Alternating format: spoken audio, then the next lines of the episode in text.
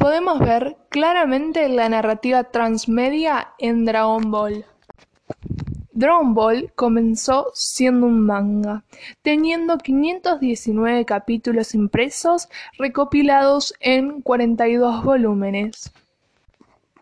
Fue tal su éxito, y así sigue siendo, que se empezaron a hacer adaptaciones sobre este manga.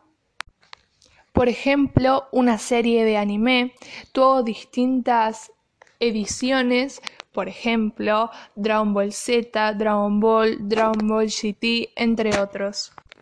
También tuvo diversas películas, por ejemplo, Dragon Ball Z, la fusión de Goku y Vegeta. Además de sacar diversos juegos en empresas muy reconocidas, como por ejemplo Sony, Sega, Nintendo, Microsoft, PlayStation, Xbox, entre otros.